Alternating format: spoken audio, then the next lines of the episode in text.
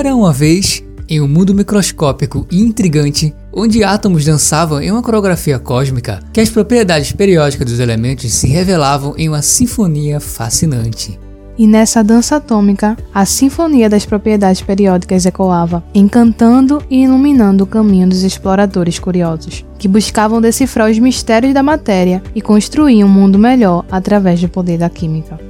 Hoje mergulharemos em um tema essencial para compreender a química dos elementos. Vamos aprender como as propriedades periódicas dos elementos definem as características únicas de cada átomo, cada um com a sua personalidade química, suas preferências e suas habilidades. E aí, preparados para essa viagem química? Então, vem com a gente. Olá, sejam bem-vindos e bem-vindas ao Papo de Química, o seu podcast do ensino de Química. Sou o professor Edson Souza. Esse é o terceiro episódio da série Desvendando a Tabela Periódica. Vamos aprender como as propriedades periódicas são essenciais para a compreensão da química. É um assunto muito importante para as provas dos vestibulares, Enem, SSA e para o nosso conhecimento. Olá, gente, eu sou Alex e é um prazer ter você aqui com a gente no nosso meio de podcast. Mande suas sugestões de conteúdos que gostaria de ouvir aqui no Papo de Química. O nosso e-mail é o podcast@papodequimica.com. Oi, oi pessoal, eu sou Priscila Morim e é uma grande alegria ter você aqui para mais um episódio. Na descrição do episódio tem um link para você baixar um arquivo com o conteúdo desse episódio e uma tabela periódica. Então, escute o episódio com o material ao seu lado. Bom, antes de começarmos a falar das propriedades periódicas, você sabe o que significa algo periódico?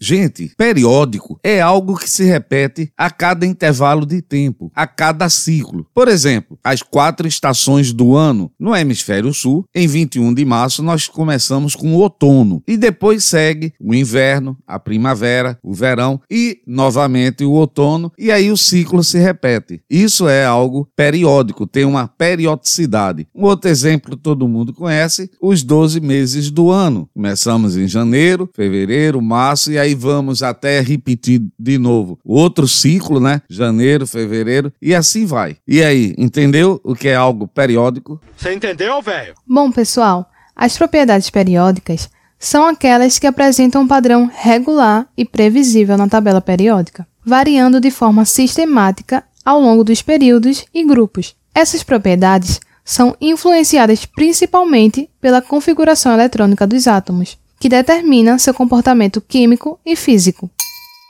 Já as propriedades aperiódicas não apresentam variação regular. Podem variar de forma irregular e não seguem uma tendência sistemática. Por exemplo, o número atômico, a massa atômica. Vamos começar as propriedades periódicas, falando do raio atômico. E é fácil de entender. Pare! Então, garanto que você entendendo aí como o raio atômico se comporta na tabela periódica, você vai compreender as demais propriedades periódicas, pois todas dependem do tamanho do átomo. Então se liga! O raio atômico representa a distância média entre o núcleo do átomo e a camada mais externa de elétrons. Mas como o raio atômico varia ao longo da tabela periódica? Galera, já sabemos que a tabela periódica está dividida em grupos e em períodos. Vamos analisar como o raio atômico varia dentro de um grupo e dentro de um período. Em um grupo da tabela periódica, o raio atômico aumenta de cima para baixo. Eu não entendi o que ele falou. Vamos pegar dois elementos do grupo 1. Vamos pegar o lítio, que tem número atômico 3, aí a sua distribuição eletrônica fica camada K2 e a camada L1. E logo abaixo do lítio tem o sódio com número atômico 11 e a distribuição fica camada K2, camada L8 e a camada M1. Pessoal, se o sódio tem três camadas e o lítio apenas duas camadas, é fácil que perceber que quando a gente desce em um grupo, aumenta o número atômico, aumenta o número de camadas e aumenta o tamanho do átomo. Então não esqueça, dentro de um grupo da tabela periódica, o raio atômico cresce de cima para baixo, que é o sentido que cresce o número atômico também. Você entendeu, velho? É claro. Agora, Priscila, como varia o raio atômico em um período da tabela periódica? Gente, em um período, o raio atômico aumenta da direita para a esquerda. É verdade. É fácil de entender. Já sabemos que os elementos de um mesmo período apresentam o mesmo número de camadas. Vejamos os elementos do segundo período: o lítio, com número atômico 3, e o carbono, com número atômico 6. A distribuição eletrônica do lítio, com 3 elétrons, fica 2 elétrons na primeira camada K e 1 elétron na camada L. A distribuição eletrônica do carbono, com 6 elétrons, fica 2 elétrons na primeira camada K e 4 elétrons na camada L. Ambos possuem duas camadas na distribuição eletrônica. À medida que percorremos o período da esquerda para a direita, o número atômico aumenta, atraindo mais fortemente os elétrons, diminuindo assim o tamanho do átomo. Você entendeu, velho? É claro. Galera, quando falamos na variação das propriedades periódicas, sempre nos referimos ao sentido crescente da propriedade nos períodos e nos grupos. Então, para o raio atômico, podemos resumir afirmando que, nos períodos, o raio cresce da direita para a esquerda, e nos grupos, ela cresce de cima para baixo. Ah, agora eu entendi! Gente, uma observação importante. Não confunda raio atômico, que acabamos de aprender agora, o raio do átomo, que é uma espécie neutra, com o raio iônico, que é o raio de um íon, que pode ser um cátion positivo ou um ânion negativo. Então se liga aí, um cátion é quando o átomo perde elétrons, fica com mais prótons do que elétrons, e aí o raio diminui. Portanto, o raio do cátion é menor do que o raio do átomo. Já um ânion é uma espécie que ganha elétrons, ficando então com mais elétrons do que prótons. O raio aumenta e o raio do ânion é maior do que o raio do átomo. Então, galera, não se esqueça. O raio do cátion é menor do que o raio do átomo. Já o raio de um ânion é maior do que o raio do átomo. Pessoal, a segunda propriedade que iremos falar é a energia ou potencial de ionização, que tem a seguinte definição: energia de ionização é a energia necessária para retirar um elétron de um átomo isolado no estado gasoso. Calma aí. Podemos resumir essa definição na seguinte expressão: o átomo X gasoso e isolado, ele ganha energia perdendo um elétron e se transformando num íon X positivo. Mas então, por que devemos gastar energia para retirar um elétron de um átomo? Então, em um átomo, os elétrons estão atraídos pelo núcleo, são cargas opostas. Daí, para retirar um elétron, devemos fornecer energia para vencer a força de atração núcleo-elétron. E é exatamente essa energia que chamamos de energia ou potencial de ionização. É verdade. Mas como é que é que a energia de ionização varia na tabela periódica? Gente, se você entender o raio atômico, não terá problemas com as outras propriedades. Todas dependem do raio. Me acompanhe agora. Vamos analisar a energia de ionização em um grupo da tabela periódica. Vou escolher os mesmos elementos do grupo 1, que a gente analisou o raio. O lítio com número atômico 3 e o sódio número atômico 11. O lítio tem duas camadas na sua distribuição, a camada K2 elétrons e a camada L1, sendo um átomo menor do que o sódio, porque o sódio possui três camadas. 11 elétrons fica 2 na camada K, 8 na camada L e 1 na camada M. E agora, meu amiguinho, eu pergunto para você, onde vai gastar mais energia? Para retirar elétron de um átomo pequeno, como o lítio, ou de um átomo maior, como o sódio? Se você respondeu no átomo pequeno, parabéns pois em um átomo de raio atômico pequeno, o elétron está mais próximo do núcleo e, consequentemente, mais energia iremos gastar para retirar esse elétron, ele está mais preso. Agora que você já sabe que quanto menor o átomo, o raio atômico, mais energia iremos gastar, ou seja, o raio atômico é inversamente proporcional à energia de ionização, a gente pode afirmar que em um grupo da tabela periódica, a energia de ionização cresce de baixo para cima, é o contrário do raio atômico. Priscila, e como varia a energia de ionização em um período da tabela periódica?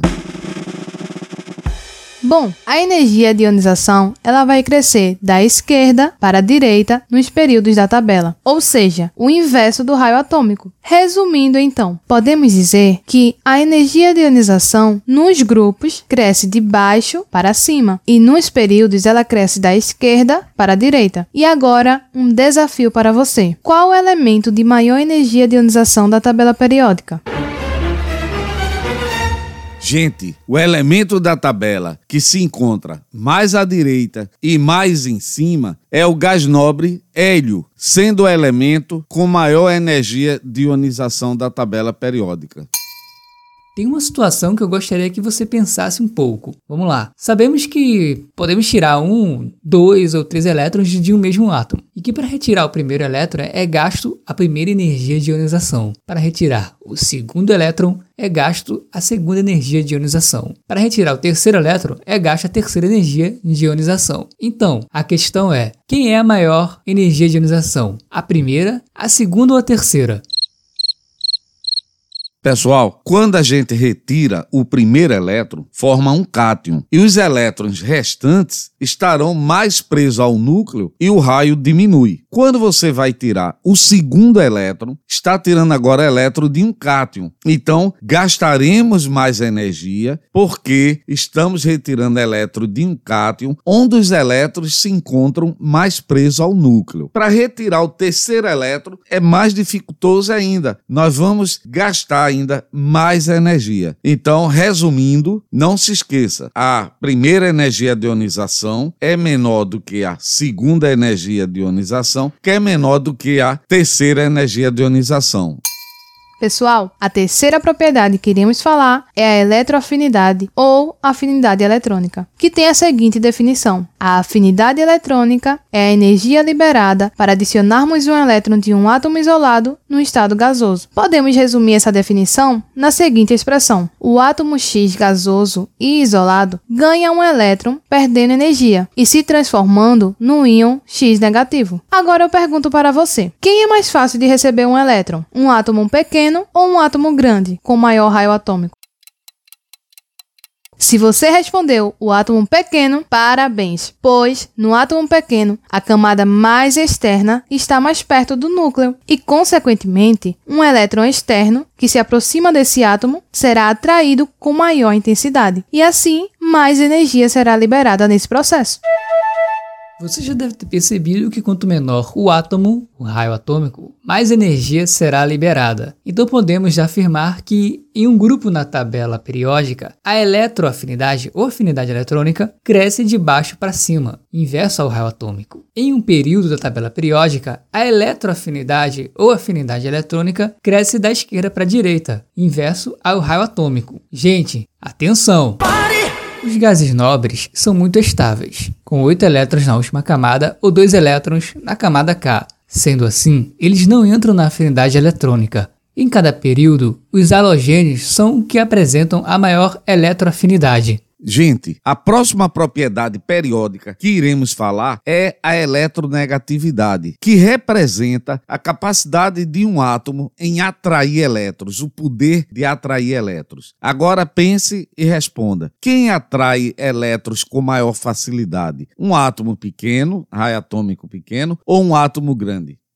É claro que você já sabe que é o átomo pequeno, o de menor raio, porque a sua última camada se encontra mais próxima do núcleo. Então é mais fácil atrair um elétron que se aproxime. Então não esqueça, nos grupos a eletronegatividade vai crescer de baixo para cima, o inverso do raio atômico. E nos períodos a eletronegatividade cresce da esquerda para a direita, também o contrário do raio atômico. Gente, preste atenção agora nessas três observações observações. Primeiro, os gases nobres não entram na classificação da eletronegatividade porque eles já estão estabilizados, não precisam ganhar elétrons. Segunda observação, o elemento de maior eletronegatividade na tabela periódica é aquele cara que está lá no lado direito superior. Tirando os gases nobres, sobrou quem, gente? Exatamente, o flúor é o elemento mais eletronegativo. E quem será o menos eletronegativo? É o que está no lado oposto, ou seja, no lado lado esquerdo e embaixo, que é o frâncio. Um detalhe, a eletronegatividade ela é conhecida como o caráter ametálico de um elemento. Pessoal, outra propriedade bem fácil é a eletropositividade, que é simplesmente a capacidade de perder elétrons, também conhecida como caráter metálico. E você já desconfiou que os átomos de maior raio atômico perdem elétrons com mais facilidade, pois eles estão mais distantes do núcleo e menos atraídos. Então, como varia a eletropositividade na tabela periódica? Podemos dizer que, nos grupos, a eletropositividade ela vai crescer de cima para baixo, no sentido crescente do raio atômico. E nos períodos, a eletropositividade ela vai crescer da direita para a esquerda, no sentido crescente do raio atômico. Semelhante à eletronegatividade e afinidade eletrônica, os gases nobres também não estão incluídos por estarem estabilizados. O elemento de maior eletropositividade é o Franz, que está localizado na parte inferior esquerda da tabela periódica. Gente, vimos as propriedades mais importantes e que vai te ajudar bastante no estudo das ligações químicas. E você viu como as propriedades periódicas estão relacionadas com o raio atômico. E a gente pode fazer um resumo bem legal. Se liga aí, hein? Primeiro, a eletropositividade e o raio atômico apresentam a mesma variação na tabela periódica. Isto é, crescem de cima para baixo no grupo e da direita para a esquerda nos períodos. Agora, a energia de ionização, a eletronegatividade e a eletroafinidade, vou repetir, a energia de ionização, a eletronegatividade e a eletroafinidade apresentam variação contrária ao raio atômico. Isso é, crescem de baixo para cima nos grupos e da esquerda para a direita nos períodos. Já os gases nobres, que têm estabilidade, não aparecem nas propriedades eletroafinidade, eletronegatividade e eletropositividade. Você entendeu, velho? Certamente que sim. Bem, pessoal, chegamos ao final de mais um episódio do Papo de Química. Nesse episódio, vimos as principais propriedades periódicas, como elas se relacionam com o raio atômico e as suas variações nos grupos e períodos. Convido todos vocês para que sigam o Papo de Química, compartilhem com seus amigos, compartilhem nas suas redes sociais. Até o próximo episódio. Tchau, tchau, pessoal. Bom, pessoal, lembrando de mandar suas sugestões de temas para o e-mail podcast@papodequimica.com. Ele aparece na descrição de cada episódio. Tchau, tchau, pessoal. Não esqueça de visitar o nosso website www.papodequimica.com. Lá tem sempre um bônus disponível para você. Vamos expandir cada vez mais o alcance do nosso conteúdo no mundo dos podcasts. Até logo, fui, até mais.